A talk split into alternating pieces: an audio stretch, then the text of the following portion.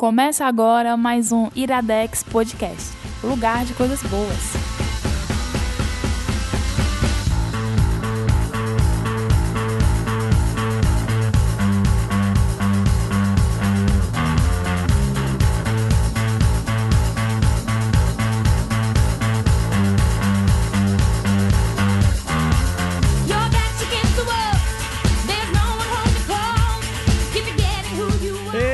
Está começando mais um Iradex Podcast. Caiu, meu querido Anderson. Agora podemos dizer, voltamos. Opa, tudo bem, Gabriel? Tudo Franks? bem, tudo bem. Bicho tá alto. Baixei! É, é, Como voltamos, sempre, né? Voltamos, Gabriel. Depois de, Voltamos. de, de, de- Quanto tempo? Sete meses. Duas semanas, não, duas semanas Ah, tá, sim, desde sim. o do, do, do Iradex Sim. 100. Existia toda a incerteza em torno do retorno ou não, mas agora a gente diz que oficialmente Iradex Podcast uma vez por semana. Voltamos. E por quê? Voltamos. Por que agora tem Iradex explica Podcast? já, vamos semana? primeiro falar de quem tá aqui. Ah, é? A gente vai falar? a gente vai falar. Eu pensei que a gente ia falar só depois, mas beleza, Ah, é? vai lá, vai. É, é tua função, é tua função, vai. É uma pessoa que já gravou conosco, Porra, dois, eu acho. Ei, agora eu sou, agora eu sou host, eu vou Ah. começar a vetar essas coisas aí. Conosco, Com a gente. Conosco, Quem gravou com a gente? conosco. Igor Vieira. Olá! Tô tentando me animar um pouco mais. Né? Ele disse que tava Os nervoso. cumprimentos. Por quê? Tá nervoso por quê? Porque eu não gosto de falar assim com o microfone assim na, na minha frente. Porque ele, ele só tinha gravado Sete Reinos com a gente. Não, ele gravou Iradex É, mas Podcast. as últimas gravações dele com a gente tinham sido de Sete Reinos, né? É mais fácil falar de Game of Thrones. É? É, né? É. e hoje a gente vai falar de umas coisas que são um pouco difíceis. Não, mas, mas interessante porque tem link entre a última participação do Igor em Iradex Podcast e hoje. Ah, a é? gente fala na quando, Quando for fazer a indicação, indicação. fala disso. Isso. Mas sim, a gente tem Iradex Podcast garantido. Por que, Gabriel Franklin? Por quê? Nós, assim, se você escutou o Iradex 100, eu acredito que você escutou. é, nós falamos lá que íamos começar alguma coisa diferente. Exato. Uma- no- na verdade, não foi no Iradex, No foi áudio um paralelo. áudio. Foi um áudio paralelo. Soltamos isso. eu e você conversando sobre. Exatamente. Conversando tão naturalmente, né? Pô, fodeu trabalho aquele áudio, cara. Não, então a gente fez uma- uma- a campanha do Padrim, né? Certo. E entre as metas lá estava a possibilidade do Iradex voltar. Primeiro quinzenalmente e depois semanalmente. É. E daí já entra a coisa, porque na verdade pro Iradex voltar semanalmente era a terceira meta. Isso. A gente colocou é- quatro metas. É, a quatro terceira metas, meta que era a meta de 600 600 reais. A gente tinha uma expectativa de ficar entre a primeira e a segunda E a meta por segunda. alguns meses. No, é, e no máximo nem entre a segunda e a terceira. É, a gente nem acreditava muito que ia chegar na terceira de ter um Iradex semanal. E aí reside o problema Como da estávamos enganados. E agora, atualmente, no dia que nós estamos gravando isso, falta apenas Vai, 73 reais Se- É 73 mesmo? pra gente bater a quarta meta. Que pariu. A última meta que nós estabelecemos. E, tipo, é um valor meio surpreendente. Ei, nós... A gente não tem tido muito tempo pra gravar esses programas A e gente- agora tem que entregar. É, é aquela história que a gente falou, né? O que antes era hobby, agora é compromisso. Agora é compromisso, com os Compromisso padrinhos. sempre foi. Pra gente sempre foi. É verdade, mas agora é um negócio mesmo que a gente tem. Nós temos agora padrinhos É, e nós madrinhas. temos padrinhos. Tem que pedir a benção. Nesse exato momento, nós estamos entre madrinhas e padrinhos 63 pessoas. Cara, a gente subestimou demais pessoal. tá no montante de 827 reais por mês. É, 73 mesmo que falta. Então falta 73 pra gente chegar no último que é de 900. Então, assim, a primeira coisa é dizer, putz, muito, muito obrigado A a, gente- todas as 63 pessoas, gente que colaborou desde.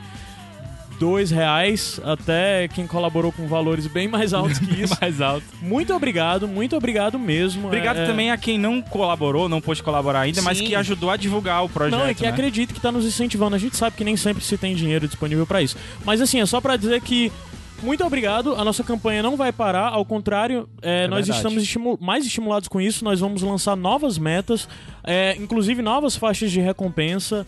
Então, é, eu agradeço de verdade por todo mundo e agora é oficial. Iradex Podcast voltou, bem como Sem Fim também voltou, está garantido. Está garantido um sem fins mensal. É, mas tá pra vir já dois por mês. Mas é isso, a gente vai ter mais coisas. Por favor, continuem colaborando, continuem acreditando. Se você quer ser um padrinho, padrinho. ponto- pa- Padrim, Padrinho.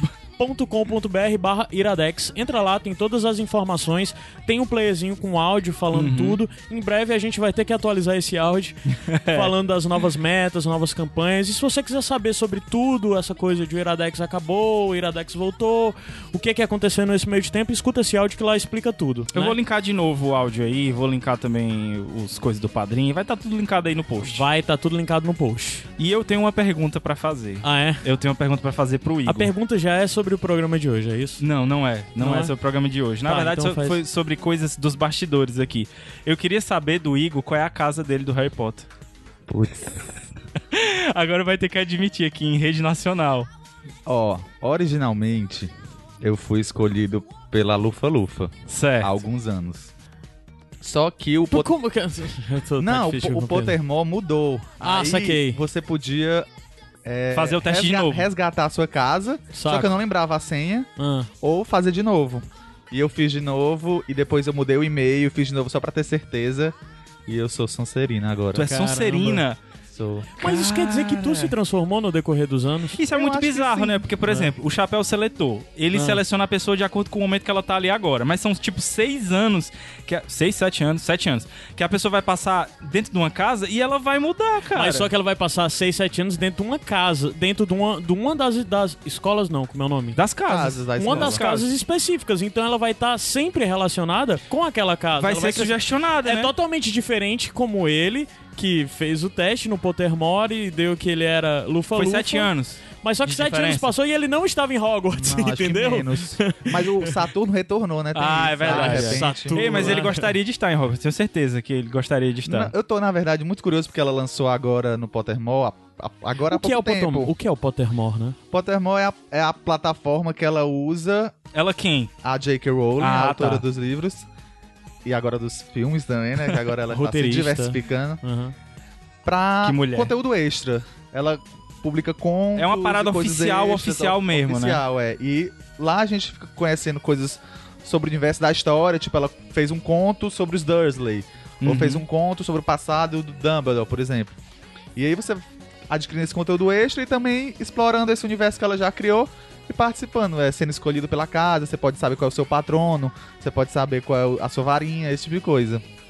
É, a mulher sabe ganhar dinheiro. Não, mas é de graça o Pottermore. Não, né? mas eu tô É- falando é ganhar né? dinheiro porque ela É gera o universo é. dessa. E gera é. conteúdo extra, Não, por exemplo, não, as E casas. que é por isso que não Ela se morreu, garante, né? ela se garante. As caramba. escolas em outros países, que inclusive Sim. saiu Castelo Bruxo. Sim, É. de- E tem o Twitter do Castelo Bruxo que foi sensacional que Castelo. Bruxo é a escola brasileira. Brasileira, na Amazônia. É, Pois é, eu tô curioso pra, porque ela fez há pouco tempo dos Estados Unidos e eu tô curioso pra ver qual escola brasileira, qual casa da escola brasileira eu faria parte. Ah, é Porque verdade. essa tem as seria, casas. se eu fosse um bruxo, então essa sim eu saber estudaria. a tua casa das escolas Estados de outros Unidos. países. Ah, dos Por Estados enquanto Unidos. dos Estados Unidos. Ah, é? Ah, que É, legal. Mas cara. provavelmente vai ter, né, dos outros, e aí vamos ver sim, de com qual o é. tempo eu acho que sim. Qual é a tua, Caio? Tu se lembra? Cara, eu. Minha memória é que quando eu fiz há muitos anos atrás, deu Grifinória. Mas, tipo, faz muitos anos, não Ele sei. fez um Qual que é? teste É o teste no novo. BuzzFeed. É, Não, não exatamente. existia nem BuzzFeed, aplicativo do. Facebook. Não existia nem Facebook, eu acho que Não. quando eu fui. Um dia eu faço de novo.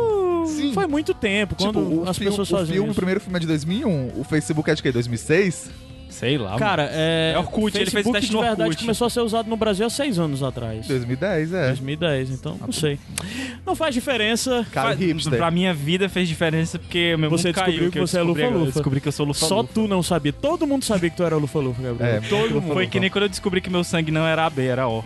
Eu fiquei realmente muito triste, cara. É isso, cara. Tu é um de giver. Tu é só um giver. Eu sou só um, um dador. Mas É. ó, J.K. Rowling é Lufa-Lufa. sharing. É. J.K. Rowling, se ela não é Lufa-Lufa, a casa dela preferida é a Lufa-Lufa. Ah, os é? Lufa-Lufas são os que lutam pelo certo, porque é Ah, é? certo. Os É? outros são todo um bando Eu acho de- o de animalzinho. Eu, eu acho o animalzinho deles tão paia. É tipo um. É um texugozinho. É um texugo, É. sei lá. Paia. O outro é uma cobra, o outro é um leão. Qual é da Corvinal?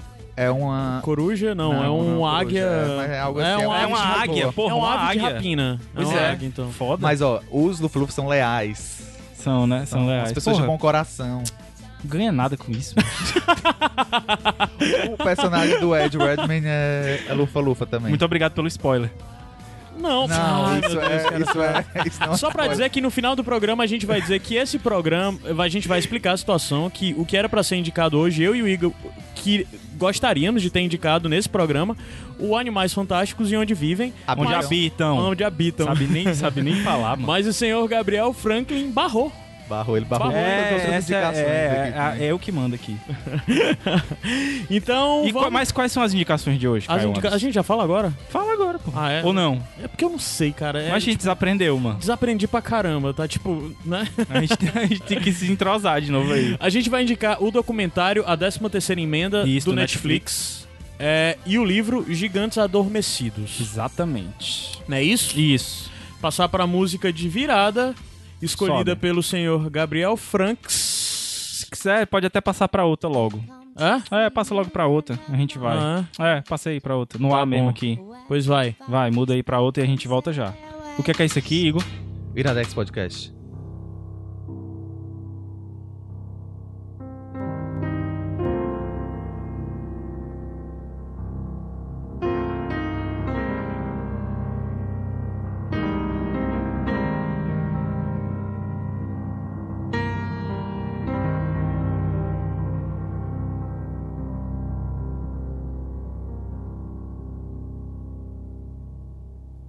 Southern leaves, southern trees we hung from. Barren souls, heroic songs unsung. Forgive them, Father, they know this knot is undone. Tied with the rope that my grandmother died. Pride of the pilgrims affect lives of millions. In slave days, separating fathers from children. Institution ain't just a building. But a method of having black and brown bodies fill them. We ain't seen as human beings with feelings. Will the U.S. ever be us, Lord willing?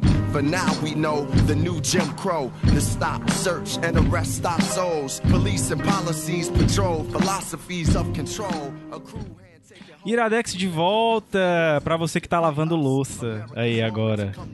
Né? Vocês não lavam, vocês não lavam louça não, escutando podcast? Cara, é. Eu, eu faço praticamente tudo escutando podcast. Pronto, pois então vamos falar agora das coisas. Praticamente tudo, tá? Daqui pra...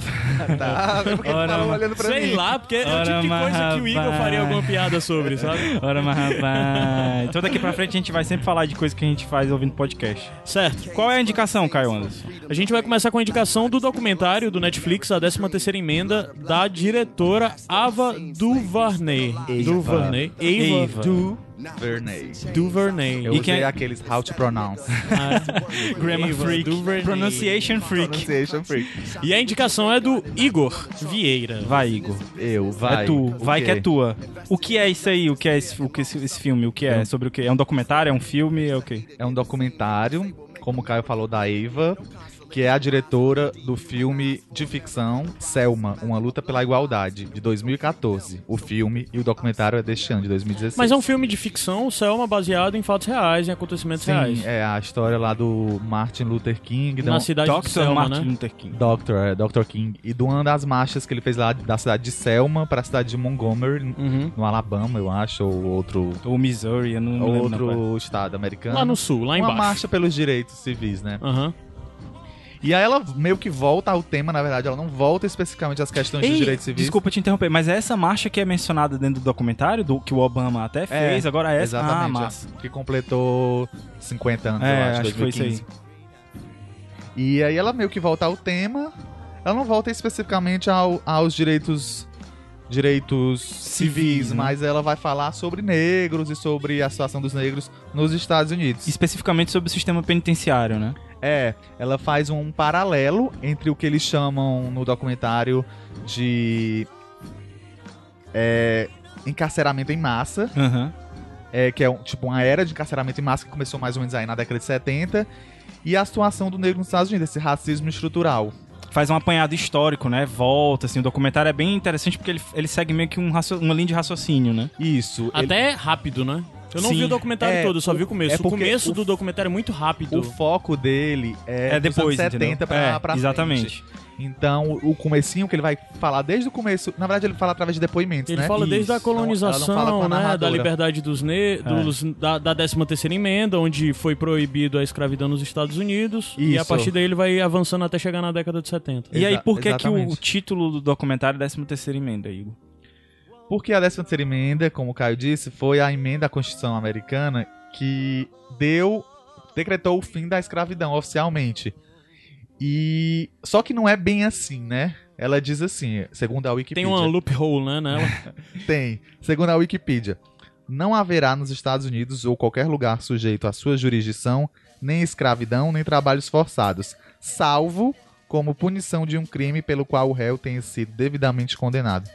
Esse salvo aí é que é a, que é a questão É legal. que ela levanta. É legal até dentro do documentário como o texto é mostrado, assim, da 13 terceira emenda, né? E eles dão um highlight no começo e no final. E deixam meio que, que escondidos, né? Com um negrito, assim, a, essa parte da ressalva. Que, assim, seria lindo, né? Seria uma abolição da escravidão. Mas essa ressalva mostra que ainda existe, de certa forma, escravidão, sim, né? Sim. E, e eu, isso que tu falasse do. do, Do dos destaque. highlights, do destaque. É uma coisa que é muito usada no documentário. Acho que é bem bacana o gráfico, assim. A parte gráfica, né? Porque eles, o, o documentário é focado em depoimentos de advogados, né? ativistas, acadêmicos, é, escritores, políticos, mas que ele tem algumas outras coisas. Ele tem uns gráficos legais, ele tem, faz uso de música, enfim, outras coisas que a gente vai falar aqui. Uhum. E não fica chato, assim. É um documentário que ele te prende logo no É, início. graficamente ele é muito massa. E uma coisa que tu já falou aí, e é interessante, é. Os depoimentos, como não tem um narrador, é narrado pelas palavras dessas pessoas que estão contando a visão dela da, da história. É interessante que no começo não aparece o nome nem a afiliação assim. delas, Exatamente. entendeu? Vai aparecer só lá mais Só pra meio, E aí é. você vê, ah, esse cara que fala desse jeito porque ele é professor de tal canto. Ou esse cara que fala assim porque ele é senador, na verdade. E eu acho até que isso facilita a gente como espectador, porque eu, por exemplo, sempre quero ver quem é, o que, Exatamente. fez. E não presta atenção, E né? quando é um filme em outra língua, é mais complicado, você tem que ler a legenda e ler quem é a pessoa e ler o que, que a pessoa fez. E no começo, como o Caio falou, é muito rápido, as coisas são colocadas muito de forma muito mais dinâmica, você se perderia se isso fosse colocado num. Eu acho que também tem esse, tem esse. Eu vi também por esse lado. Pra que dar tanta informação assim de cara pro espectador, né? Vamos só passar o que esse texto. O que a, o que a fala deles diz. Aham. E é- eu acho legal como o documentário é construído em duas partes, vamos dizer assim. Tem o panorama histórico, né? Como a gente falou no começo. E aí, quando chega nos anos 70, quando a, a- a narrativa chega nos anos 70, você começa realmente a ver sobre o que é o documentário. Sobre o que né? é, exatamente. É, porque no começo é, é engraçado que ele começa com Obama falando sobre o sistema criminal norte-americano, né? E depois Aham. tem um narrador que. Eu não lembro quem é, mas ele tá falando sobre um número, assust- um número assustador nos Estados Unidos, né? Que. Eu, eu acho que não é narrador, acho que é tipo. É uma parte da entrevista. É uma, parte, de uma entrevista. É, exato, é. tem razão. É, mas ele fala que 5% da população do mundo está Nos presa. Estados, não, não. 5% Não, da não, não, população não, do mundo calma. está nos Estados Unidos. É, exato. E 25% da- Foi um pequeno erro, na verdade. É 25% da população. Aliás, Carcerária é americana. eita que eu misturei tudo. misturou. Mas é 5% da população Mundial. mundial está nos Estados Isso. Unidos, certo? E 25% da, Da população, população carcerária, carcerária mundial, mundial é está Estados nos Unidos. Estados Unidos. É, ou seja, é 5% da população mundial, mas 25% da, po da população carcerária mundial está nos. Estados Unidos. Certo. Então, assim, Isso é- quer dizer que entre en- entre quatro pessoas presas em qualquer lugar do mundo, Uma uma, delas está nos Estados Unidos. Ou seja, de todos os países do mundo, entre quatro presas, uma está nos Estados Unidos. Esse número é tipo muito. E muito aí, assustador. e quando você leva isso pra questão racial nos Estados Unidos, que é muito interessante que um, um estudioso lá disse que você não tem como estudar história, e ele é branco, né? Não tem como você estudar história dissociando a questão racial, que é completamente ilusão você fazer isso, estudar história sem a questão racial nos Estados Unidos. Quando você pega esse dado a mais, você vê que é, eles, uma hora lá, falam que de cada três jovens negros, você sabe que um deles vai acabar na prisão. É, e quando é branco é um em cada 17. E um é cada 17. Isso é muito, muito bizarro. E, e o número é tão. Esses números tão bizarros, eles são apresentados dentro do documentário de forma lógica. Então, por isso que ele começa desse jeito, com um, um fator histórico, fala do, do KKK lá, né? Do Do- clã. e, do, e do filme O Nascimento de uma Nação, Isso. que eu nunca tinha parado pra pensar, porque eu, eu assim, sou, fui estudante de cinema. E é um pouco vergonhoso isso que eu vou dizer. um pouco vergonhoso. Eu nunca assisti O Nascimento de Nação todo. Eu nunca, eu nunca tive coragem. Eu só vi também. alguns trechos por- no, nas aulas, porque a gente estuda, porque o Griffith, o diretor, é muito importante, é considerado o pai da gramática cinematográfica. Então, é um filme que é um marco na história do cinema. Só que eu não lembro da gente estudar sobre esse viés. A gente Aham. estuda a parte gramática, cinematográfica e não para Não pra discutir o conteúdo. social, né? é. Aham. E, tipo, pra mim foi tipo uma coisa, cara. Um choque, né? Ô, desculpa. É. Exatamente, porra. De novo. De novo. Besteira. Vai, Pode, macho. pode. Pode, vai, Então, mano. porra, vai. não- Porra, não caralho, acredito vai. que esse filme é tão racista. Eu nunca tinha parado pra pensar Aham. na construção de estereótipos e tudo. É interessante porque o que o documentário procura mostrar exato. Eu vi só, sei lá, 20 minutos do documentário. Vou, vou ver o resto ainda hoje. É, mas uma coisa que é muito interessante nele é a forma como ele procura te apresentar é, dentro de, de instrumentos, dentro de, de sei lá, de coisas que nós estamos habituados na nossa realidade social, mostrar como isso fortaleceu a posição do negro dentro da sociedade. Como tu fala no próprio filme, é, toda a vida que o negro é retratado, ele é retratado como uma figura perigosa, como não sei o que e tudo mais. Ou seja, ele procura te apresentar que toda a questão do negro é, Estuprador. nos Estados Unidos, é, criminoso, estuprador, o que for, é tudo uma base de construção social e que, de certa forma, veio a partir do interesse que se tinha de ter pessoas ainda trabalhando em regime escravo. Exatamente. E para isso eles teriam que estar presos, né? Exatamente. E é a partir daí que o Se cria a documentário... vilania do, do negro, né? É, aí daí que o documentário procura mostrar que toda a base carcerária norte-americana partiu da necessidade deles de ter uma força de trabalho barata. Que era um meio econômico, né? Assim, o que a gente estuda em história, que vale inclusive pro Brasil, né? O, o- a escravidão era uma parada econômica, era um modo de produção. Sim. Então, quando você perde essa mão de obra, aqui no Brasil mesmo, quando foi abolida a escravidão, é é uma pergunta que se faz no documentário que cabe pra cá também. O que que, o que que esses negros vão fazer? O que que esses ex-escravos vão fazer agora? É, isso- Aqui no Brasil, eles passaram a, a um regime de servidão, né? Uhum. Pra vo- continuar trabalhando na, na fazenda pra receber um salário. Mas o salário era ridículo, então era basicamente escravidão. Nos trabalho Estados. Unidos, eles eram presos, né? Porque a 13 terceira emenda dizia que se o cara fosse condenado por um crime, ele poderia ser submetido à escravidão e trabalho forçado. É engraçado, né? Porque isso leva a pensar de, de como grandes mudanças sociais, por melhores que sejam, se não é feita uma, uma estrutura, uma certa. Não há uma- um, estudo, certo né? intuito de, de construção de uma identidade, ou de uma, de uma nação plena, de igualdade de verdade, é, a coisa não funciona. Porque você para pra pensar, por exemplo, O tiro sai pela o que culatra. aconteceu com o Iraque, né? Sei lá, o Iraque é, foi derrubado Saddam Hussein e quais as consequências disso, Uhum. né? É, a gente tá vendo até agora toda essa questão do ISIS e tudo mais, que de certa forma essa força vem- que vem, libertadora e tudo mais, é, é a Daenerys em Game of Thrones, que tá chegando e tá liberando um bocado de pessoas. Mas as pessoas que estão liberadas, O que, é que elas qual vai fazer? ser a função social Exatamente. delas? Pra, o, que elas o, que, o que elas vão gerar? Quem vão ser os descendentes dela? Estado- Qual a posição dos O Estado tem que ser dela, papel né? do Estado, na minha opinião. O papel do Estado se preocupar com isso, né? Aham. De, de como reparar esse dano. O dano que foi feito. E é né? engraçado que você parar pra pe- pensar na posição do- dos negros. é, hoje em dia, o- toda essa coisa de justiça social, né, de, de correção social, histórica e tudo mais, sei lá, desde cota até outras políticas do tipo, são uma forma que, que o Estado procura reinserir essas. é, reinserir essas pessoas que tiveram seus descendentes vítimas, né, de certa forma, é, dentro de um sistema que seja funcional e, e inclusivo para todo mundo, né? Aí é, é, é totalmente chega a ser de certa forma quase que contraditório mesmo, porque por mais que, sei lá, você pare para pensar sobre um sistema de cotas hoje em dia, que eu pessoalmente sou a favor, mesmo assim você vê que ainda não é a solução, porque isso é um erro histórico tão grande É. que vão se passar décadas até isso estar resolvido, se é que um dia vai de fato E é estar que um dia resolvido, né? resolvido e de- depois mais na frente eu vou indicar uma pessoa que tem uma opinião que não vai ser resolvida. É, Isso foi interessante que tu falou, Caio. Uma palavrinha aí, erro histórico. Eu acho que o objetivo do documentário é, em, em trazer tantos fatos históricos e, e tantos historiadores pra falar isso é isso.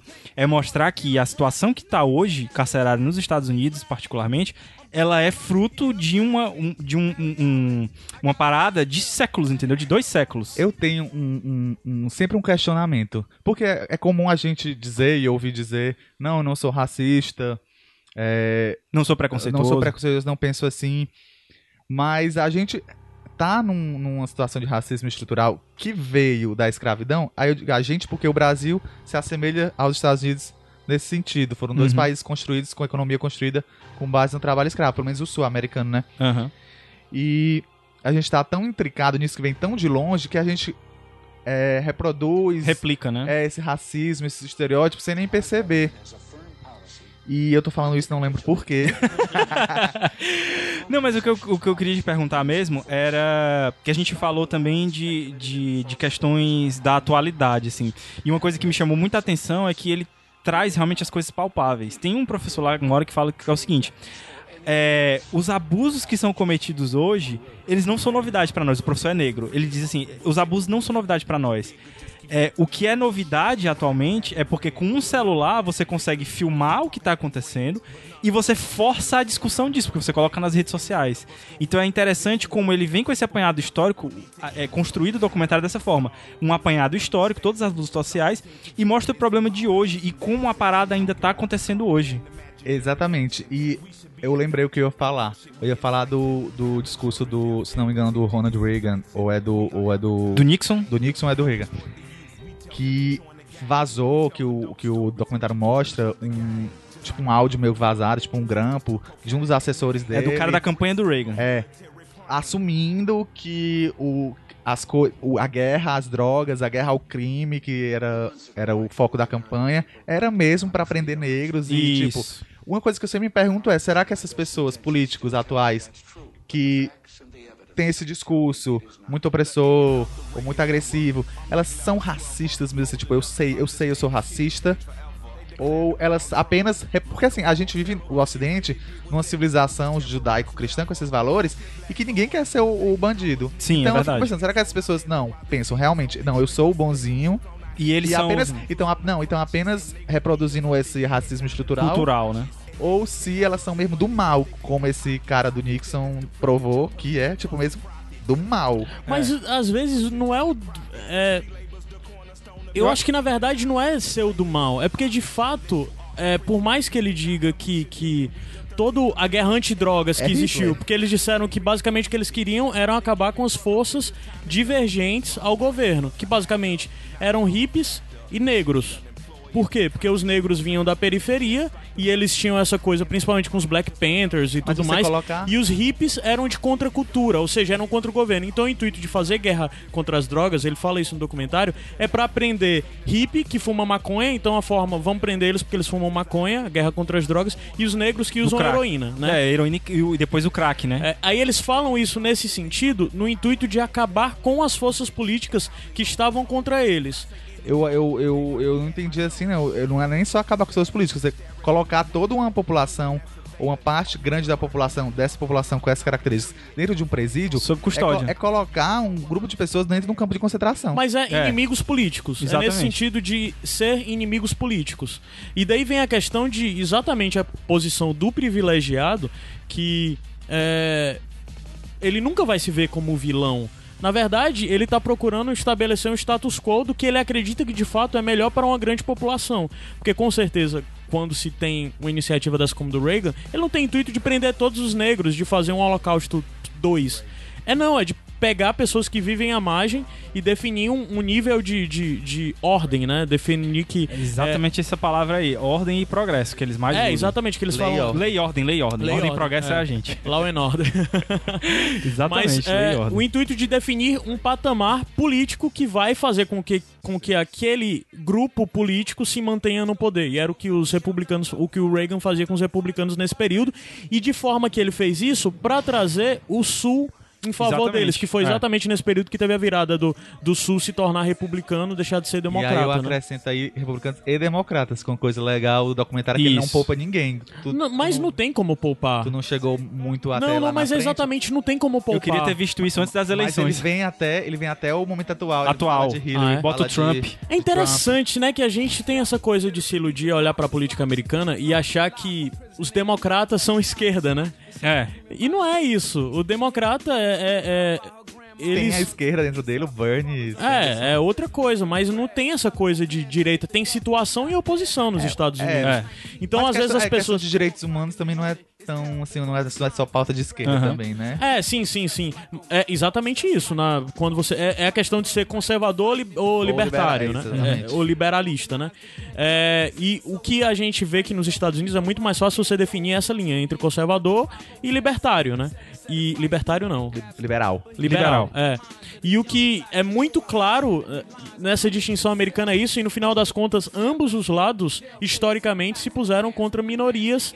É, nesse sentido de minorias que eram oprimidas, porque todo esse discurso, inclusive mesmo de, de inclusão e tudo mais que você vê de democrata hoje em dia, é porque o presidente é negro, né? Aham. E, e assim, Era, né? Era negro. É. É, ele ainda é ainda presidente, tá? Até dezembro, né? É, Até janeiro. Até janeiro? Mas daí vem toda Obama a questão out. que, inclusive, é, muitos críticos falam sobre Obama de Obama ser uma pessoa muito panfletária, mas que a via de regra não fez tanta coisa em questão de mudanças, inclusive do sistema carcerário norte-americano. É, aparece entrevistas dele lá prometendo, né? É, e tem, tem mudanças. O, o, o documentário, ele aponta algumas mudanças que estão acontecendo no, no sistema carcerário hoje, como por interesses de empresas e tudo. Isso, são interesses Empresas puramente interesses comerciais, É, né? Porque É. as, as, as penitenciárias lá são privatizadas.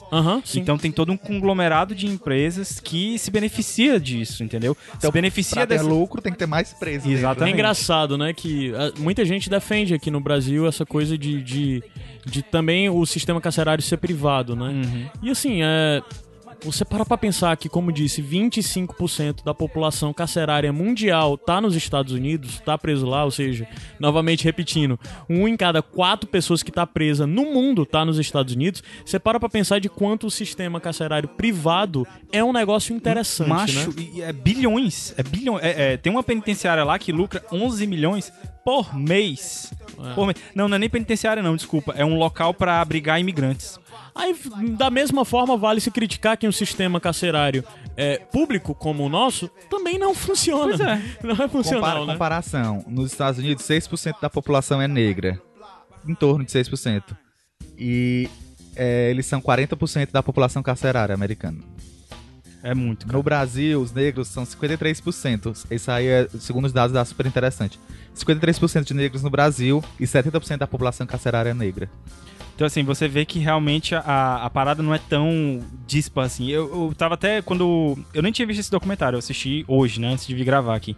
E eu lembro que o PJ no Facebook postou há um tempo atrás. PJ era pra estar gravando esse podcast. Pois é. gente. E ele disse que é, tinha que ter um, um documentário desse sobre o Brasil. E eu acho assim que seria interessante, beleza, mas eu acho que nem precisa tanto, cara, porque a realidade é tão próxima entre as duas coisas, a gente pode fazer tantas ligações. Eu queria saber de Mas ti, sabe o que eu acho que precisa, Gabriel? Porque eu acho que tem muita gente que, que, que, que a gente vê e tá aqui do nosso lado, de repente a gente, que tá aí o Ru aplaudindo a Beyoncé, que tá aí se vestindo como Pantera Negra e fazendo vídeos Black Lives Matter. E, cê, e a pessoa não olha, às vezes, pra realidade do próprio país. Entendi. A gente vê essa cultura americana, a gente recebe muita cultura americana, a gente é muito colonizado nesse sentido, culturalmente, e valoriza, tende a valorizar isso fora e não olha pro nosso lado, assim, não vê que a nossa Verdade. realidade é tão parecida quanto. É, Tomei e, na cara. E é porque é, é bem diferente, na real. Por mais que exista todo esse, esse sentimento global é, de- do movimento negro, né? De uma raça e tudo mais, de se ligar às raízes africanas e tudo mais. Mas se você parar pra pensar o processo histórico é, da comunidade negra brasileira, é totalmente diferente da americana. É, sabe? talvez as raízes São sejam outros dramas, semelhantes, é, mas são os outros dramas são dramas, são outras Verdade. questões, e no final das contas, socialmente é diferente, apesar de maior também, né? Sim, É. sim. Apesar de, no final das contas, é, você vê que no Brasil, bem como nos Estados Unidos, a a- é, A situação boa parte- carcerária é essa. é, né? e, e- e são o povo que vive à margem, boa parte é negro, né, no país. Então, é similar, mas só que você não pode se apropriar de um discurso, no caso, que é o que esse documentário apresenta, né, uma realidade americana e entender isso como uma realidade brasileira, Apesar realidade de, nacional. em alguns pontos O que eu- se encontrar, né? E o que eu acho legal também do documentário é que ele apresenta vários pontos de vista. Tem muita gente fazendo meia-culpa que participou Sim. da história, assim, até negros, políticos negros, democratas, que fizeram, tipo, aí parte dessa. de, desse- de, de alguma forma estimularam esse encarceramento em massa e depois estão, ah, realmente eu errei naquela época, não devíamos ter feito Uhum. isso, papá. Eles entrevistam políticos republicanos, políticos democratas, e tem algumas opiniões divergentes do discurso central do. São bem poucas, vamos, vamos, ser justos, assim, são bem poucas. Ela parece que quer pincelar ali algumas opiniões, algumas opiniões contrárias, mas como uma forma de reforçar o discurso dela, né? Mas de certa forma tem, você não pode acusar, ó, ela não ouviu o outro lado. Tem até um- um- um- uma cena que eu acho que é, que é bem significativa, que eles estão falando sobre isso, sobre o interesse das empresas privadas nos presídios, ou no processo agora também de migração, Aham. e no processo de liberdade condicional, que empresas que vão lucrar muito com pulseirinhas eletrônicas. E você vai vendo o depoimento de pessoas que estão condenando isso, que estão denunciando isso, e aí tem um cara, um político, que tá tipo, não, isso não acontece, eu não tenho nem o que falar sobre isso, isso É. não acontece. E você vê essa, essa diferença, é muito gritante, você vê que ela usa o discurso contrário do discurso dela, mas mais pra enfatizar Aham. A sua a posição. né? posição dela. Então, assim, é, é um documentário muito bom, é, cenas muito fortes, principalmente pro final, né? Cenas muito fortes, tem que ter um cora- o estômago um pouco Inclusive, cenas que assustam porque utilizam o discurso do Trump de agora e com imagens é, da época da década de 50 e 60. Então você vê e o tipo de coisa também que. de agora em paralelo com as imagens da, É. dessa, de, Então é décadas bem, é anteriores. bem, é bem forte em alguns momentos. Ele visualmente é muito bom. A, a trilha sonora que vocês escutaram agora durante a indicação é a do documentário. Que ele faz meio que usar a música como uma passagem, né? De Exatamente. passagem de temas ou de épocas ou de assuntos. Mais ou menos como a gente indicou, por exemplo, o documentário da Amy, né? Que da Amy Winehouse, né? Que a música fica aparecendo com as letras. É é uma coisa semelhante aqui também. É, porque até porque ele apresenta, eu acho que é basicamente hip hop. Antes tem algumas coisas, né? Tem até Nina Tem Simone. É, tem Nina Simone. Mas basicamente é dizendo que a comunidade negra já estava falando sobre. eh, Desde sempre está falando sobre isso, Aham. inclusive através da música, né? A música é, de certa forma, quase que uma parte de uma entrevista, é como se tivesse o depoimento de um especialista falando sobre, né? Isso, exatamente. Eu não sei se tu reparou, eu assisti a primeira vez há um tempo já, mais perto da estreia, e assisti ontem novamente pra, pra vir aqui. E aí a gente começa a reparar em detalhes que você não viu a primeira vez, né? Muitos dos cenários, alguns eram cenários reais, tipo a pessoa ali, Eu a universidade, falar. e outros foram construídos. Os políticos são todos em poltronas bem luxuosas. Sim. Os ativistas, que geralmente são ex-presidiários, estão tipo com construções assim de tijolos, Isso. alguma coisa assim mais. Ela cria um discurso E os professores geralmente estão É. em, em fábricas, em algum canto assim, tem É uma a coisa dela usar a né? narrativa em favor do, do lado que ela defende. exatamente, Isso, exatamente. Assim, mas eu não achei um, instrumentos narrativos. eu não achei um documentário tendencioso, eu achei até assim bem Não, eu acho que ele é um documentário tendencioso. E eu não tô falando isso de forma negativa, porque na verdade Tá, tudo que ela tá. faz é de- no sentido de apresentar Mas não é números e panfletário. dados. e eu acho que a palavra que eu queria era essa, Acho que ele não panfletário. é, não é panfletário. Eu acho que ele, Tá, expo- eu acho que ele é ir até o expositivo, final, mas que ele é, expositivo. mas que, mas que ela tem um lado e ela procura reforçar o lado dela, ela procura no documentário. Sim. Mas assim, é, eu acho que ela não precisaria ser isenta, não pra esse tipo de Aham. obra que aborda esse tipo de Até porque coisa. ela é que- negra. É. Então ela tá falando do que E- ela sabe, do que ela conhece. Se Né? eu acho que se deixasse a gente falava um programa todinho aqui só do documentário. É legal que eu ia dizer o que é que linkava, né, a outra participação do Igor, que ele veio indicar com a gente o documentário da Nina Simone, né? Onde a gente falou também muito sobre ativismo, questão é, da música participando do documentário também. Então fica aí a dica pra você assistir no Netflix, a 13 terceira emenda, como é o nome da diretora que eu sempre esqueço? Ava DuVernay. Duvernay. Deixa eu só falar mais uma coisa. Vai lá, falar. Eu não sei se eu vou conseguir expressar o que eu, o que eu quero falar. Mas eu, eu costumo. Eu fui ver também um espetáculo teatro essa semana que tem aqui em Fortaleza, que chama. É até um trecho da música do Rapa. Não- Todo camburão tem um Isso. pouco de navio negreiro. E eu tava discutindo com uns amigos que foram assistir comigo. E eu tava pensando, ah, que pena que essa peça não vai chegar onde ela precisa chegar. Tipo assim, que seriam tipo as elites brancas ou alguma coisa assim na minha cabeça. Mas aí eu conversando e refletindo e tal, eu percebi que é um filme que na verdade é pra todo mundo. Uhum. É um filme que precisa ser mostrado pra quem tá nessa situação, pra periferia, pros negros, porque muitos às vezes nem se dão conta, sabem, óbvio que tem alguma coisa errada, mas não se dão conta o que é que tá errado, de O onde é que quão está o errado. quão está errado e de onde é, como é que começou isso tudo. Pra gente que até já tem uma tendência a direitos humanos, vamos dizer assim, já é uma coisa que interessa a gente, a gente já vai atrás, já lê, já busca se Se informar. interessa, né? Porque traz informação nova, além de emocionar, enfim, de fazer tudo que um filme, uma arte, uma peça de teatro faz. E pra pessoas mesmo que são racistas também, acho que é um filme que tem que chegar pra todo mundo, assim, tipo. pra pessoas que são racistas declaradamente, vamos dizer, porque acho que racismo todo mundo tem um Todo pouco mundo tem um pouco. dentro de si. Então é isso, eu quis dizer isso. Acho que eu costumava achar que, tipo, ah, um filme desse precisa ser visto por essas pessoas, por, por um Trumps da vida, vamos dizer assim. Aham. Mas não, eu, eu, tipo, tô fazendo a reflexão e acho mesmo que é um filme que precisa ser visto Por todo por mundo. todo mundo. Sim.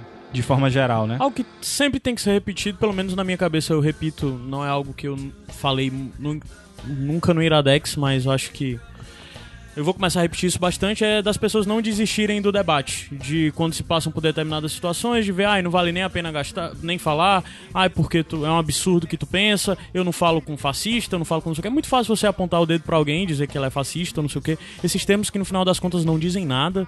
Então, acho que incentivar o debate é sempre válido, mesmo com aqueles que têm pensamento contrário ao seu. Porque eu acho que mesmo os desconstruidão da vida aí, metido à esquerdista e tudo mais, tem um viés e às vezes esse viés é limitado. Aliás, sempre tem um viés e esse viés pode ser bastante limitado. Então, é, obras que levantam um ponto, por mais que seja um ponto parcial e tudo mais, mas que propõem um debate amplo, é, tem que ser vistos e tem que ser acompanhado. E Eu é acho um que esse filme filme é que, isso. que mexe com a gente, né? Deixa a gente com. Até... Eu fiquei com mal-estar, não sei, o Uhum. Gabriel. É, eu também fiquei com mal-estar. Mas é aquela história, serve pra reflexão. Fica a dica aí, assistam a 13 terceira emenda no Netflix. Na Netflix, que ela é uma Na- menina. É uma menina, é É, na verdade. na Netflix. Netflix. É a Netflix. Sorry. My bad. Vamos lá, subir a música. Vamos subir a música e a gente volta já já. Fica aí. Iradex Podcast.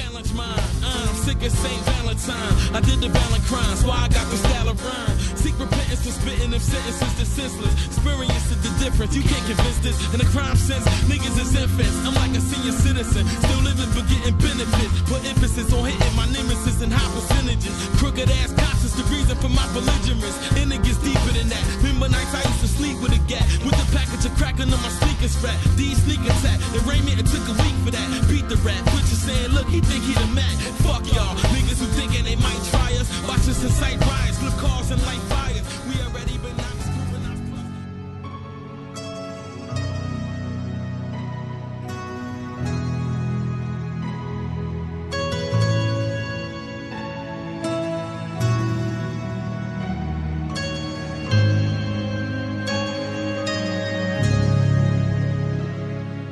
Iradex Podcast de volta pra você que tava tentando aí dormir e o Vangelis até ajudou um pouquinho, mas a gente vai já dar uns gritos aqui pra você ficar acordado. Sabia que tem gente que escuta podcast tentando dormir? Eu faço isso. Tu faz isso? Eu faço mas tu isso. dorme e aí tu se lembra onde foi que tu parou? Eu sempre programo, tipo, eu vou me deitar, eu programo um timer de 15 minutos, porque eu uso o Pocket Cash, o player, que dá pra fazer isso, Uh! de 15 minutos. Então, a via de regra, eu sempre volto. O despertador dele O também tempo- começa com podcast.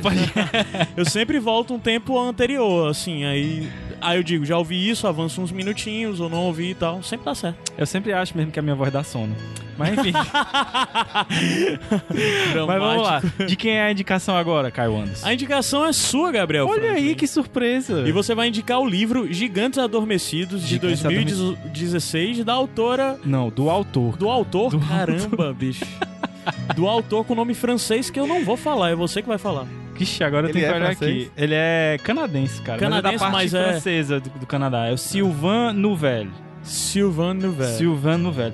Cara, esse livro foi uma grande surpresa pra mim esse ano. É...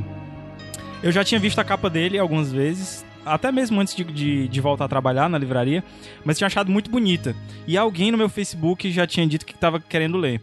E vocês podem ver aí a capa na, na, na capa do, do, do podcast mesmo, que é bem bonita.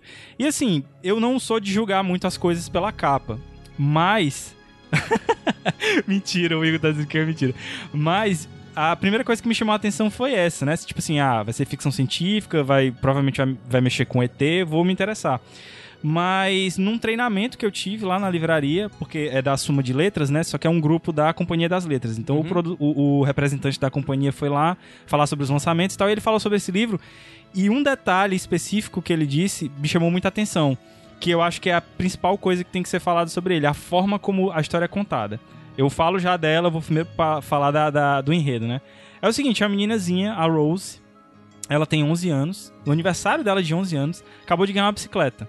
E ela vai andar por aquelas cidadezinhas lá dos Estados Unidos, aqueles quarteirões, aqueles blocos lá, né? É, dar uma volta na bicicleta, quando do nada um quarteirão inteiro desaparece e ela cai dentro de um buraco gigante. ela não se lembra de, de basicamente nada do que tá acontecendo, né? É, do que aconteceu depois que ela desmaiou. E isso é o prólogo do livro. Ela simplesmente caiu dentro desse buraco e foi encontrada algumas horas depois, né? Todo, todo mundo foi. sabe onde é que ela tava. Foi encontrada em cima de uma mão gigante. E aí, esse é o prólogo do livro, ele encerra, né? Esse contato por um narrador encerra Uma mão de pedra? uma mão de metal. Na hora você não sabe ainda, né? Mas já adianto que é uma mão de metal. Quando o livro volta, ele não volta com o narrador. Ele volta com uma entrevista. Justamente com ela, com a Rose, 17 anos depois, ela formada em física e sendo a chefe de um projeto para tentar descobrir o que é essa mão. Então, assim, o livro começa aí, ele, ele realmente te joga no meio dessa história. Você sabe que tem essa mão, que, que surgiu 17 Parece anos atrás. narrativa de filme, né? Isso. Parece muito. Só que a narrativa de filme é completamente quebrada a partir de agora. O livro não tem mais um narrador. A partir de agora e até o final são entrevistas. Apenas. Tem um entrevistador único que ele vai fazendo perguntas e você vai descobrindo a resposta pelas perguntas dele e pelas respostas do entrevistado. Não é só a Rose que é entrevistada e também não dá pra você ela quebra essa forma de narrativa quebra um paradigma muito foda que é o de protagonista. Você fica se perguntando, Não tem nenhuma parada, notas do, do, do entrevistador. Tem, não notas do entrevistador, mas tem notas do entrevistado. Tem, um, Aham. tem espécies de diários com alguns Certo. entrevistados. Mas a maior parte mesmo é em entrevistas. Mas os diários foram escritos por quem? Pelos entrevistados. É como se fosse diário de voz, assim. Ah, Ah, o cara vai entendi. narrando e tal. Aí eu fiz isso, isso, isso. Mas não é uma coisa do momento que tá acontecendo. Tipo, eu estou fazendo isso agora. Não, é coisa que aconteceu duas, três semanas antes, entendeu? Uhum. Então você vai reconstruindo os fatos sempre pra Mas trás. tu quer saber quem é o protagonista? Tem que se perguntar quem é que enfrenta a mai- o maior obstáculo e quem é que tem a jornada mais alterada do ponto do início, quando começou, pro fim. Todos. Não tem um protagonista. Todas as pessoas que são entrevistadas são protagonistas. Então, os entrevistados são os protagonistas. É, seria assim, não tem então, um são então. protagonistas, tipo, de, de- por parte, será? Ah, como é bom ter uma pessoa que entende de cinema e, e coisas afins. Então, assim, são vários protagonistas, então, por essa, por essa ótica. E isso me chamou muita atenção, entendeu? Tipo assim, uma forma diferente. Porque, assim, é, depois que você lê um determinado número de, de coisas, você vai ver que começam a se repetir determinados temas. Esse tema de, ah, você encontra um, um objeto que aparentemente não é daqui, porque é enorme existe uma tecnologia que você não consegue entender. É, Isso é batido. Você tem várias histórias que são nesse sentido. Você tem inclusive o Pacific Rim, com esses é, é, robôs gigantes e tal, enfim, que tem uma temática um pouco parecida. Mas quando você tem uma forma diferente de contar a história, ele já chama muita atenção. Então, só por isso a história já teria me ganhado. Mas um, um outro detalhe que me ganhou muito na história foi o lance da passagem do tempo. Você sempre fica se perguntando assim quando acontece, quando você vai ver um filme ou você vai ler um livro, que acontece uma catástrofe natural, ou então que um grande segredo é revelado, você fica se perguntando é, como é que as coisas vão acontecer num curto período de tempo. Tipo assim, como é que vai ser o dia depois de amanhã, como é que vai ser daqui a uma semana, como é que vai ser daqui a duas semanas. Você não se pergunta como é que vai ficar a política global daqui a seis meses, ou daqui a um ano, ou daqui a dez anos, como o livro traz, entendeu? Ele traz uma passagem de tempo muito legal. E o que é mais legal ainda, comparando de novo com o Pacific Rim, é, o Pacific Rim, de certa forma, você já tem é, aqueles robôs gigantes lá pra lutar contra os kaijus, né, contra os monstros, de uma forma que todo mundo sabe o que é que tá acontecendo, né? Por quê? Porque o monstro, o inimigo, foi revelado. Aqui nos Gigantes Adormecidos, é, nada é revelado. O projeto é todo secreto. Ah, quando a mão aparece, que Nada é, é- é revelado pro leitor. pro público. Não, pro, pro leitor sim, porque você tá tendo acesso às informações sigilosas. Ah. Mas pro público em geral, não. As pessoas acham que a mão que apareceu e destruiu um quarteirão todo foi um vazamento de gás. Quando outras partes começam a aparecer do são, corpo, São entrevistas tipo o governo fazendo entrevista com as pessoas? você não sabe. Você não sabe quem é o de entrevistador. Você não sabe quem é o entrevistador porque em um determinado momento ele tá entrevistando o chefe da Casa Civil americana. Então ele provavelmente não é do governo. Tem uma outra hora que ele tá entrevistando um- o cônsul russo. Pois é, mas aí tem uma hora que ele tá entrevistando o cara do FBI e o cara do FBI também não sabe quem é ele, entendeu? Então, tipo assim, é, de certa forma, em muitos momentos eu me sentia vendo, sei lá, Agents of Shield. Ou, sei lá, o Nick Fury entrevistando aqueles caras lá do, do Vingadores. Ah, a iniciativa Vingadores chegou aqui até você. Uma parada muito encamada, sabe? Sempre você vai tendo uma coisa nova revelada. E, e como eu tava dizendo, quando partes novas começam a surgir, quando um braço gigante surge, um pé gigante, você começa a se perguntar. É, você, obviamente, está percebendo que alguma coisa vai ser montada ali. Mas você não sabe o que é. Você não sabe se é um robô do, do, do Pacific Rim, lá, do Círculo de Fogo. Você não sabe Quem se é tá um. deixando, né? Se você não sabe que é um, se é um Megazord dos Power Rangers e tal. Então, assim, é, é mistério atrás de mistério. E o mais surpreendente pra mim foi é, descobrir que era uma trilogia, o livro. E que quando eu terminei o livro, eu dizia, não, tô satisfeito. Se eu quiser, eu posso parar aqui, inclusive. Ah, isso é louco, hein? Isso é muito massa. Porque, assim, porque a passagem do tempo te permite fazer isso, entendeu? Uhum. Tipo assim, se você quiser, você fica só nesse aqui. Claro, obviamente, você vai querer saber o que acontece mais pra frente, porque ele não dá. Tipo assim, ele encerra a história, mas ele dá uns três pontinhos, sabe?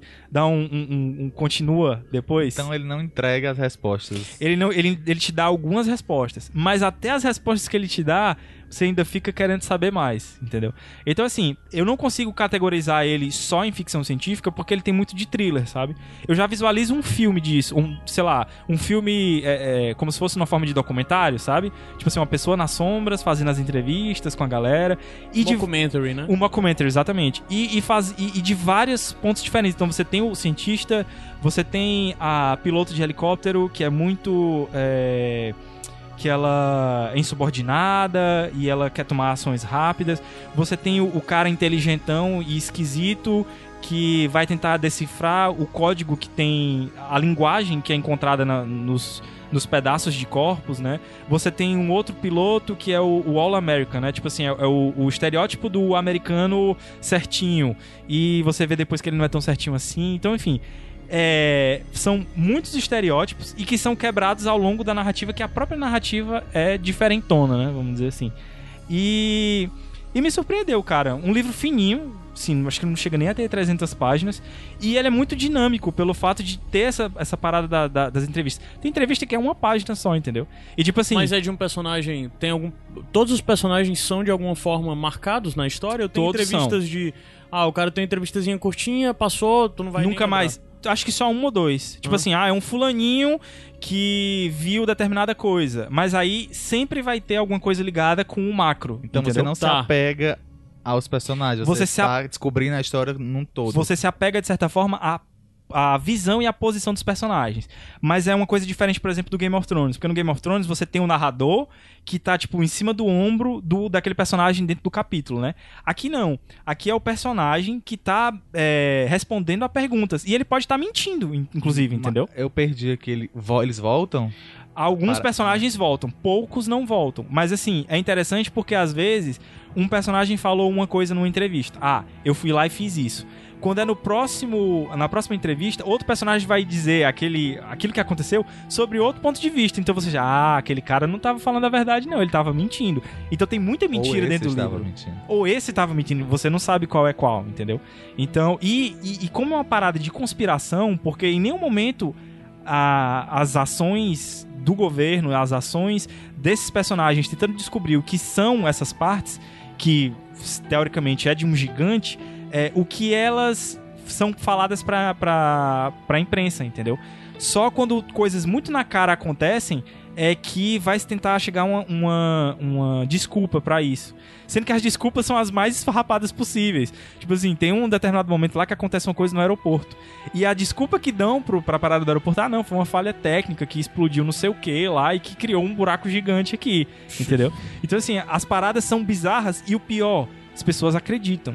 Então é interessante como ele... Mas ele- na verdade, o, o acreditar, é, falando a nível global, né? Não tô falando dos paranoicos que criam teorias Aham. de conspiração e tudo mais. Quando as pessoas veem um- algo, sei lá, meu palpite, inexplicável. algo inexplicável, elas querem uma solução para aquela visão. Então, se chega alguém, principalmente com posição, E a mídia, né, também. é, com poder, com poder de, de atingir mídia ou estado, governo, caramba que for, apresentando uma explicação e aquela explicação encaixa na cabeça da pessoa, é isso mesmo. Pois é. Então é isso que de certa forma Sugestão traz, coletiva, né? é, é isso que faz é, dar sentido pra toda essa coisa de quando as pessoas falam em manipulação de massa, né? As Sim. pessoas querem uma explicação, querem uma, um culpado, querem um responsável Exatamente. por isso. E culpados surgem na história e você vê como a manipulação governamental existe de fabricar informações. Ou Uhum. então é, um fulaninho que se dedicou tanto a, a uma determinada coisa e aí de uma hora pra outra ele vira o bode expiatório pra que isso se- seja maquiado dentro da mídia. Então assim, é muito legal porque é, o autor, ele é é interessante a história dele. Ele largou a escola com 15 anos e foi trabalhar como jornalista e tal, trabalhou com muitas coisas. E ele sempre teve problemas com a mídia, talvez por ter trabalhado no, no jornalismo e tal. E ele sempre e, e depois que ele largou a escola, ele fez um supletivo depois pra poder Supletivo, supletivo. ele fez um supletivo, é, tipo, depois que ele já tava mais O velho. Igor não pegou a referência, não. Não? Do, do Melhores do Mundo? Os melhores do mundo, o Joseph Joseph, Klimber. Klimber.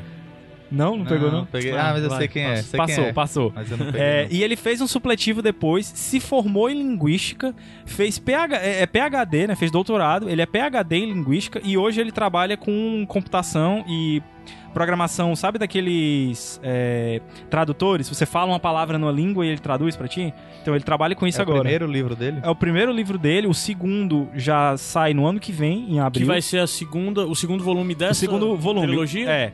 O nome do primeiro aqui é Deus, é, como é que é? Gigantes, Adormecidos. E o segundo, se eu não me engano, é Deuses Acordados. Existe um assim. nome pra essa trilogia? Time, é, é, Temis. Temis alguma coisa. Porque Temis é um nomezinho de uma coisa que é explicada dentro do livro. Então é tipo Certo. assim, Temis Chronicles, uma coisa assim, as crônicas de Temis. Uma Aham. coisa assim, sabe? Sei. É, mas já tem os direitos vendidos pra filme. Então com certeza vai ter, Sei. vai ter filme. Ah, Preferi uma série. Preferi uma série? É. Cara, é aquela Talvez, história, né? Agora com a parada da Warner e da HBO serem, terem sido compradas pela AT&T, eu não sei quem foi que comprou os direitos, né? Vai que a parada foi comprada por um... É porque tu falou uma meninazinha de bicicleta, eu já imaginei a Elevenzinha assim. De... É, cara. O, o- voltando pra essa coisa, tu falou que eu tô me perguntando, você lê um livro, tem uma estrutura narrativa básica de, sei Hum, lá, começo, mesma meio e fim, filme, né? começo, meio e fim, né? Aham. E tem a coisa do fim ter um desfecho, mas essa coisa de reportagens dá a entender que é tipo assim,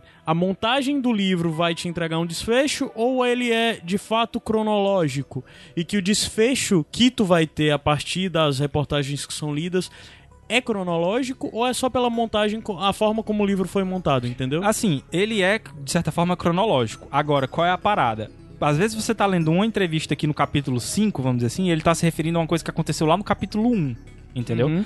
A- a- bem como, às vezes, você tá no capítulo 10 e ele tá te adiantando coisas que você só vai ver mesmo, na verdade, no capítulo 12. Aham. Então ele brinca com essa cronologia. Quando eu falei que eu me daria por satisfeito se ele não tivesse continuações, foi porque eu fiquei satisfeito com o desfecho no sentido de, cara, ele foi corajoso em fazer isso daqui. Porque você acha que ele vai num- numa direção e ele vai em outra. Claro que ele deixa um cliffhangerzinho ali, até mesmo pra história poder continuar. Mas eu acho que o livro seria muito bem fechado, entendeu? Tipo assim, é, eu gostei muito de comparar ele com quem assistiu e com quem leu o Contato. O filme Contato, né? Da década de 90 e tal. Tanto na- na- nas soluções que são. Algumas soluções que são encontradas dentro da história quanto na questão do desfecho do filme. Porque o desfecho do filme do Contato, por exemplo, ele não encerra completamente a história. Você fica querendo mais, você fica querendo saber o que tem mais. E não tem continuação o Contato. Então foi a mesma satisfação que eu tive com o Contato, entendeu? Tipo assim, se vier mais, massa. Mas se também não vier, beleza, foi um excelente desfecho. Como eu já sei que vai ter mais outros livros, então eu já tô muito curioso pra ver como é que vai ser a, a parada mais pra frente.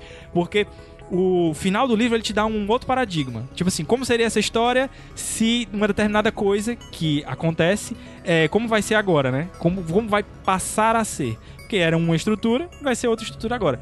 Não tenho Outra certeza. estrutura no sentido de que não vai ser mais a partir de entrevista? Não sei. Eu não sei se vai ser. E não sei se tem como ser.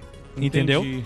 E Entendi. eu não vou falar mais porque senão vai, vai estragar a história. Mas ah, leiam, o livro ele é publicado aqui pela Suma de Letras. Tá no top 10 do ano. Tá no top 10 do ano, com certeza. Engraçado, né? Eu falei no, no 100 que o que eu mais tinha gostado era o Ozob, que é um livro de ficção científica. Uhum. Esse também é ficção científica, então eu tô vendo que esse foi o ano de, de grandes obras, assim, de, de literatura, né, na ficção científica, o que é bom. Porque você não fica tão legado a clássicos como Fundação, como Isaac Asi- o, o- o Fundação e os robôs lá do Isaac Asimov, ou então os livros agora que viraram filme como o Perdido em Marte Aham. e tal. Tem coisa nova vindo aí, coisa original, coisa legal. Então fica a dica aí do Silvano Velho, aí a história do Gigantes Adormecidos. E quando a gente voltar ali, eu explico um pouquinho porque que vocês dormiram aí com essa trilha sonora, com né? Vangelis. É, pedir para o pessoal prestar atenção na música que vai subir agora, que é esse bloco acabou, vai subir uma música, presta atenção, porque depois a gente Tem uma vai historinha falar. sobre ela. Tem uma historinha sobre essa música. Vai lá, não dorme, tá? A gente volta já.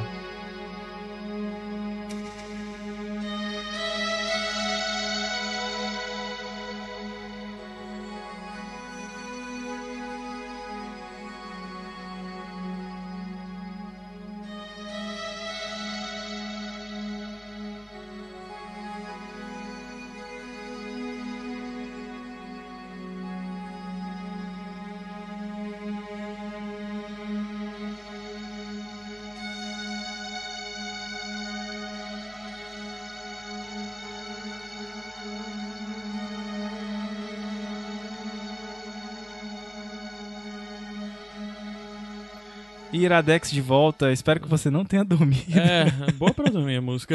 É boa mesmo. Mas vamos, vamos tocar logo agora aqui no, no nosso bônus track? Vamos falar então, bônus track, afinal, vocês que conhecem Iradex sabem como que é, a gente dá umas indicações menores, coisinhas rápidas e pontuais. E existe é, Uma as- novidade Existe agora. uma novidade que a partir de agora nós vamos ter bônus track de ou padrinho ou madrinha nossa. Isso. É, e a gente vai começar esse no 101, que é a marca volta do Iradex, é com o nosso primeiro padrinho, a primeira pessoa que contribuiu, que foi o Mackenzie Melo. ahn, que é alguém que a gente sempre cita por aqui. Ele foi a primeira pessoa a contribuir. E ele indicou esse disco do Vangelis, que é o que tava tocando, e agora ele vai explicar por quê. Vocês vão entender. Eu E vou cara, muito passar- massa, muito massa. Vou subir a música de novo e passar pro áudio do Mackenzie explicando.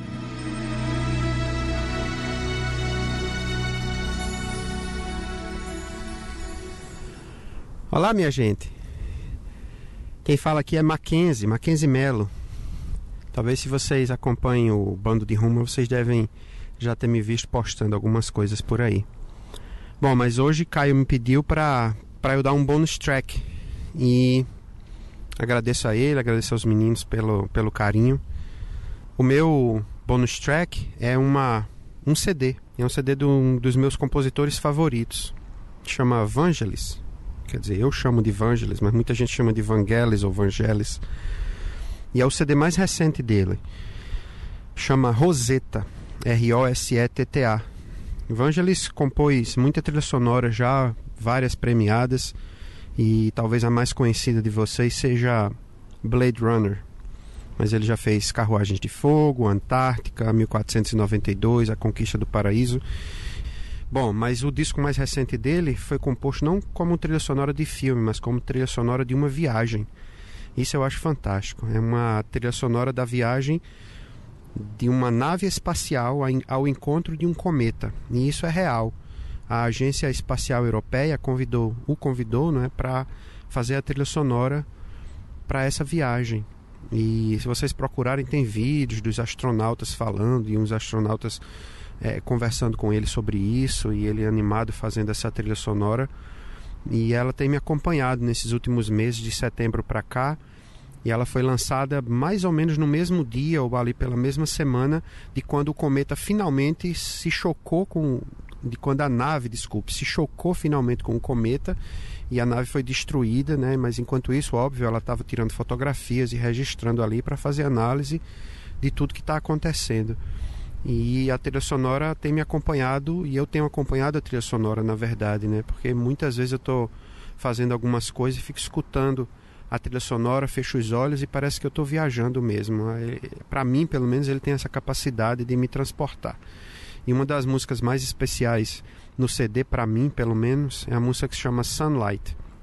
E essa música, quando eu escutei pela primeira vez, ela me trouxe assim uma ideia de, de brilho, uma ideia de nascer ou de renascer.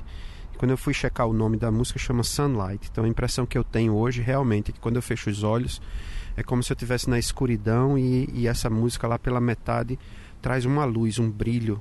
E parece que mesmo de olhos fechados a gente vê ou sente ali a, a luz do sol nascer por trás do cometa na viagem espacial. Então, espero que vocês gostem, espero que vocês consigam ouvir. E os barulhos que vocês estão ouvindo é porque eu estou aqui fora, na verdade, caminhando com a minha cachorrinha, que poderia também ser um bonus track, é uma boa dica para as pessoas ter uma cachorrinha ou um cachorrinho e andar aí pelo lado de fora com ele ou com ela. A gente faz um pouco de atividade, eles também fazem e a gente se diverte, como Marcelo Cabral, aí o nosso ouvinte também acaba sempre fazendo e mostrando pra gente. Mas é isso. É Rosetta, o álbum mais recente do compositor Vangelis. Valeu!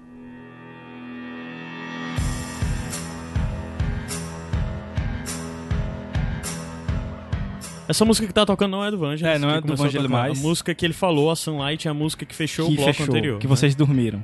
Mas, mas é muito boa, cara. E E, na hora que teve a virada, na hora que a música começou a crescer, foi quando começou o áudio Foi. dele. Aí a gente não ouviu tanto essa parte da- do crescimento. mas vale a pena escutar. É, eu não conhecia, cara, essa história. E quando ele falou, na verdade, mudou a trilha sonora toda do, do, do Iradex de hoje. Porque eu tava preparando outras músicas pra tocar durante o- a indicação do, do Gigantes Adormecidos. Mas fez todo sentido colocar Vangelis, né?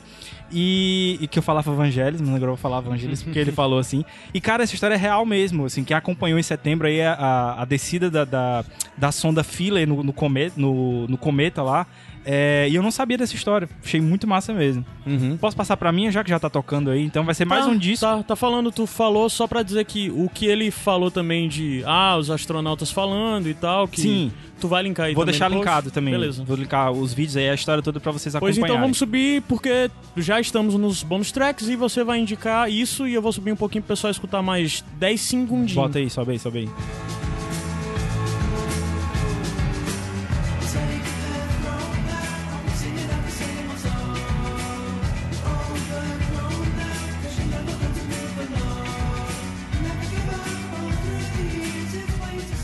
Cara, assim, quem já escuta o Iradex ou Sem Fim, o que seja há algum tempo, já me ouviu falar dessa banda que eu vou indicar agora, que é a Django Django. É uma banda britânica e que no, no último programa que a gente fez em 2015, a gente fez listas. Não sei se tu lembra, Caio. Sim. A gente fez listas dos melhores discos do ano e Sinal faremos novamente esse ano. Faremos de novo esse ano. E ele tava no meu quinto lugar de melhor disco de 2015. Assim, lembro. dos cinco melhores discos de 2015. E recentemente agora eu escutei é, uma música do CD na, na trilha sonora de um filme. Que eu não vou me lembrar agora o nome do filme, mas depois eu, eu linko aí pra vocês. E me lembrei desse disco que ainda continuo escutando bastante. Então vou indicar aqui pra vocês a- tanto a banda Django Django quanto esse disco que foi do ano passado, que é o Born Under Saturn. Me engasguei aqui. Mas o disco é muito bom, cara. Assim, não tem uma música que eu digo, não, essa aqui eu não gosto. E casou direitinho também, porque o nome dessa música que vocês estão escutando é Giant. Então, assim, com os gigantes adormecidos aí, bateu. Então a minha bonus track é esse disco do, do Django Django. Cuidado quando vocês forem colocar aí, procurar pra não sair a trilha sonora do Django do, do Tarantino. Django Livre, né? É, do Django Libre. E agora, o próximo bônus track? É o do, do Igor, vai Igor. Eu pedi permissão pra dar dois, mas eu vou ser bem rapidinho. Beleza. O primeiro é um texto da Suzane Jardim, que eu encontrei no Medium. Que eu vou linkar aí. É, chama Reconhecendo Estereótipos Racistas na Mídia Norte-Americana. Ele vai trazer vários estereótipos racistas da cultura. Estereótipos no sentido, inclusive, de tropes, como a gente vê nos filmes e tal. Isso, daqueles mas, mas é mais de- assim, por exemplo... o negro amigável, exemplo, tem- o tem- negro... É, mas, mas, por exemplo, inclusive são, são estereótipos que são estudados há muito tempo, que ele tem até nomes. Tem tipo, Sim, por, sim. tem, por exemplo, aquele... São aquele- os tropes, né? É, tem literalmente. Tem aquele velho... O tio Remus. Isso, sim. e esse É, tipo citado, assim, né, é. no, no, no, no décima É, terceira emenda, né? Jim Crow também. É. E, e eu, eu acho importante esse texto também porque eu vi muita gente usando quando o Trump venceu as eleições, a mídia não tem mais o poder, a mídia não influencia mais as pessoas, porque eram todos os veículos da mídia fazendo declarações contra o Trump. Só a Fox, né, que tava a favor. É, porém, a gente Fox não pode News. esquecer que a mídia ela age de forma muito mais Sutil, sutil subliminar. do que dizer não vote no Trump porque ele é um babaca. Uhum. E ela vem agindo dessa forma sutil e subliminar há muitos anos, desde que ela foi inventada. Então são estereótipos racistas que você vê propagados na mídia norte-americana o tempo todo, em filmes da Disney e Em seriados. livros infantis, seriados de TV, e que isso entra nas pessoas. Então quando o Donald Trump faz um discurso racista, aquelas pessoas podem até dizer: "Não, ele é muito muito agressivo, e tal". Mas ele só está falando o que pensa, porque no fundo, no fundo eu também penso igual, porque a mídia, ao longo do tempo, foi colocando isso na minha Alimentou, cabeça né? e alimentando. E não é nem porque eu sou, tipo, alienado, não, porque essa- isso entra mesmo na, na gente. Uhum. E a outra coisa é uma, um- uma iniciativa do YouTube que eu me deparei ontem. Um movimento, você poderia dizer? Não sei, eu acho que é uma iniciativa. Eles fizeram 10 vídeos sobre a hashtag YouTube Negro. Eles convidaram a youtuber Nathalie Neri, do canal Afros e Afins. Que nós já falamos dela aqui quando ela Inclusive, fez na um outra vídeo com a participação, né? Isso, no, no, Que a no gente episódio indicou da o Nina. Nina Simone. é. Aham. E ela é muito boa. Ela tem apenas 22 anos. Só e, tapa na cara, A menina é cara. um prodígio, cara. E, ela, e o que que é essa iniciativa? Ela é discutir questões raciais e indicar outras pessoas, outros youtubers que talvez tenham não sejam tão conhecidos assim, negros que discutem essas questões. Então cada vídeo, são 10 vídeos, cada vídeo ela tá conversando com um youtuber diferente sobre é, moda. É sempre ela? Sempre ela. Ah, Sobre moda. Ela e mais outro youtuber, né? aham. como a Jujut fez no, no, com o feminismo. Uhum. Sobre música, sobre a ascensão negra, sobre como criar um filho negro no- nesse mundo. E é muito legal. E tem um vídeo especificamente que eu gostei muito, que é nem no canal dela. Desses 10, tem um só que é do canal do PC Siqueira, que é o PC Siqueira entrevistando ela. Tá linkado aí também. E o nome do vídeo é, se não me engano, Onde Estão, onde estão os Youtubers Negros? Uhum. E lógico você se identifica porque a gente é meio PC Siqueira, né? A gente é a pessoa branca, privilegiada, da classe média. E então ele faz, ele vai entrevistar ela, então você é meio que tipo, se identifica É como se você estivesse fazendo as perguntas, né? pra ela. Entendi. E ela diz uma, uma coisa muito importante que eu, que eu achei muito importante, que foi um outro tapa na cara. Que muitas meninas brancas chegam pra ela, ah, eu fui assistir seu vídeo, curti seu vídeo porque você fala muito sobre isso, sobre ser negra, e é legal aprender com você. E ela diz, ó, eu não sou só isso não, eu não tô aqui só pra você fazer anotações no seu, no seu caderninho e se mostrar o Desconstruidão. o desconstruidão. Não, eu também falo sobre outras coisas e isso eu quero que você goste dos meus vídeos porque eles são bons. Eu acho que ela fala com a simpatia que é Aham. dela, que ela é, que ela é muito. É o tapa na cara com luva de pelica. É, vamos dizer assim. E só pra concluir, tem um outro vídeo que ela, que ela fala, que eu falei lá atrás que iria comentar. Que ela e uma outra moça comentam que acham que a situação não vai mudar mesmo, o racismo existe, não vai mudar. E a gente tem que estar apenas atento. E- Aos excessos? a- ah, não, não nem aos excessos, a, a ir mudando. E nem, O entorno da gente. impedindo, impedindo isso, porque como contratando negros, é, ou enfim, tomando ação mesmo, pra não ficar só na reflexão, porque às vezes a gente Entendi. assiste um filme como esse dessa terceira emenda, décima terceira emenda e fica, pô, tô refletindo, Tô refletindo, tá não faço nada, pra mudar né? a situação? Você tá contratando mais negros? Você tá, é, ou até mesmo se posicionando contra uma piada racista que você Entendi. viu? Esse tipo de coisa, de atitudes. É, é, já vale dizer que falhas por falhas, nós estamos falhando aqui de certa forma. Porque Sim. são três pessoas brancas querendo falar sobre questões negras. É, e assim, é, publicamente a gente assume que isso não é o correto a se fazer, né? É, é tomar o lugar de fala. Mas já vem, a gente tem autocrítica o suficiente pra saber que temos que melhorar isso, inclusive. É a tua agora. A minha? Ah, É tá. a tua. Cara, o que eu quero indicar é. Eu não sabia o que indicar, depois eu lembrei que eu sabia, mas eu vou indicar duas coisas. A primeira é bem rápida, porque eu tô com isso a indicar há muito tempo. Porque eu assisti na época que tava saindo, é. O Kendrick Lamar é um dos meus rappers favoritos da. Aliás, é o meu rapper favorito da atualidade. Que homem. É, o Kendrick é demais. E a Vice fez uma, uma, uma série. A Vice tem. A Vice, o canal Vice, né? Todo mundo conhece o canal de mídia Vice, que tem canal de TV, tem o Caramba 4. Eles fizeram uma série no YouTube é, que era pegando o Kendrick Lamar e levando pra região de Compton, onde ele cresceu. Compton é uma cidade, é uma- um distrito na Califórnia e tudo mais. E o, o, o Kendrick é especificamente de uma área de Compton que eles chamam de Bompton que é uma área controlada pelos, pelos Bloods, que, que é uma gangue, uma das gangues mais tradicionais norte-americanas de, de negros, né? E, e os Bloods, tudo que eles fazem, eles botam B na frente. Então, Compton, como é a área deles, eles chamam de Bompton. O que basicamente essa série mostra é o Kendrick Lamar e os amigos de infância do Kendrick Lamar. Ele ainda frequenta essa região, claro, né? Todos os, os negros têm essa. Os negros hip- de hip hop e tal têm essa coisa de entorragem, de estar ligado, de estar sempre com sua comunidade, onde vieram e tudo mais. E ele mostra essa relação dele com as pessoas com que o, o Kendrick cresceu. O primeiro episódio você pensa que a série é sobre o Kendrick, mas não é. Ele aparece no comecinho e depois o repórter que tá fazendo, a, tá fazendo essa série documental são alguns vídeos, seis ou sete, eu acho cada um de 10 minutos, é, dá pra ver rapidinho. Ele começa a seguir esses amigos do Kendrick e mostrar a história deles, de é, eles cresceram e qual por pelo que eles passaram nessa coisa de crescer, de ter sido preso ou de desde o começo tentar criar um empreendimento e lidar com esse empreendimento, ou tentar a carreira de rapper e não conseguir o êxito que o Kendrick conseguiu, por exemplo. Aí a série mostra muito isso, acho que é, é ele pega algo grande e põe uma lente de aumento bem fixo mostrando a história de alguns, alguns personagens e a história desses personagens é muito interessante para você ter uma noção maior do que de fato é essa coisa da periferia, de Compton, e principalmente do movimento hip hop, porque hip hop não é música, hip hop é um movimento que envolve várias coisas, eu espero que vocês saibam disso.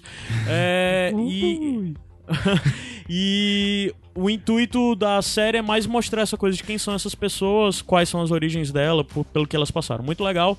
Tá tudo no Vice e tem a opção de acionar a legenda em, po- em português, acho que tem. Ou eu, li com, ou eu vi com legenda em inglês, agora eu não lembro.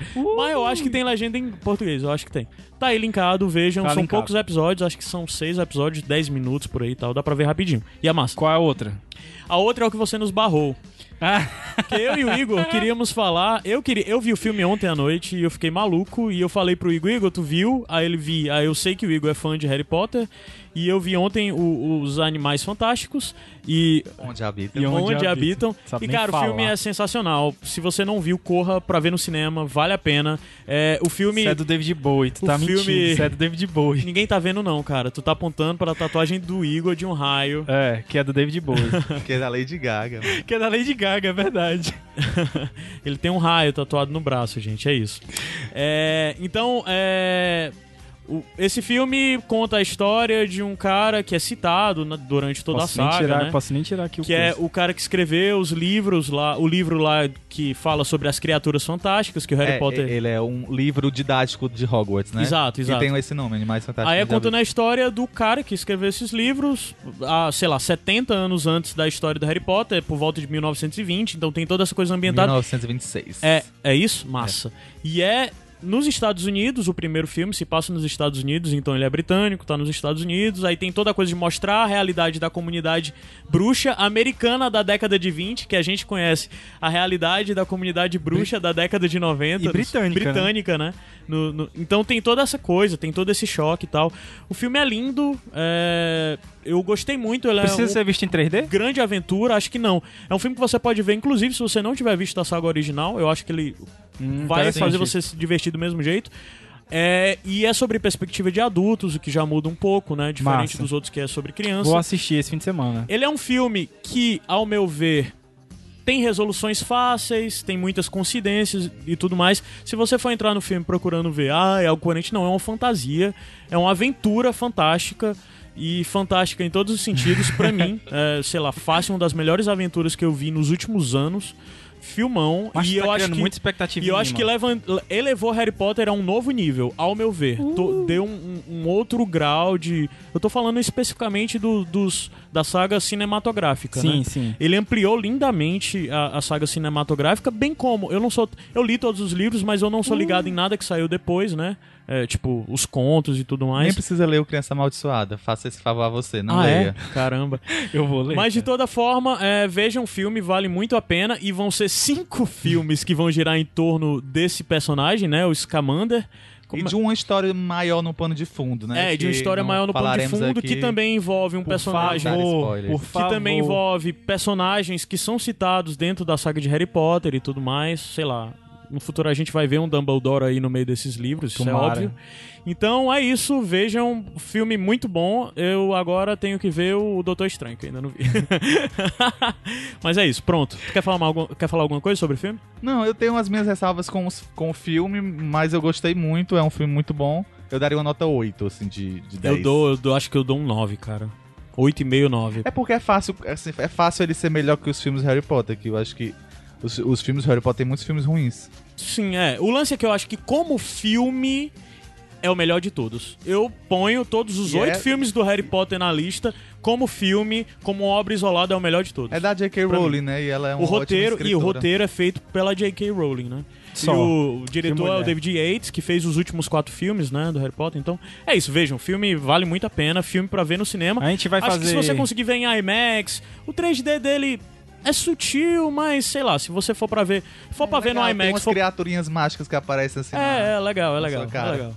É, a, O gente vai 3D fazer, não acrescenta muito não, mas se você puder ver em um cinema massa, veja que vale a pena.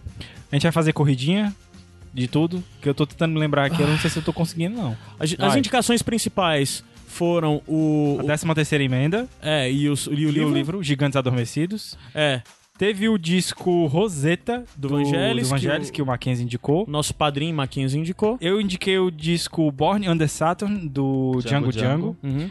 Tu indicou o O movimento. texto O e YouTube o... Negro e o Reconhecendo Estereótipos Racistas na Mídia Norte-Americana. E eu tu- indiquei o Bompton do, da Vice, que tá aí no YouTube, e o filme Os Animais Os Fantásticos Fantásticos e e Onde Onde Habitam. Acertei! Olha aí, que maravilha. É pra, é pra encerrar bem.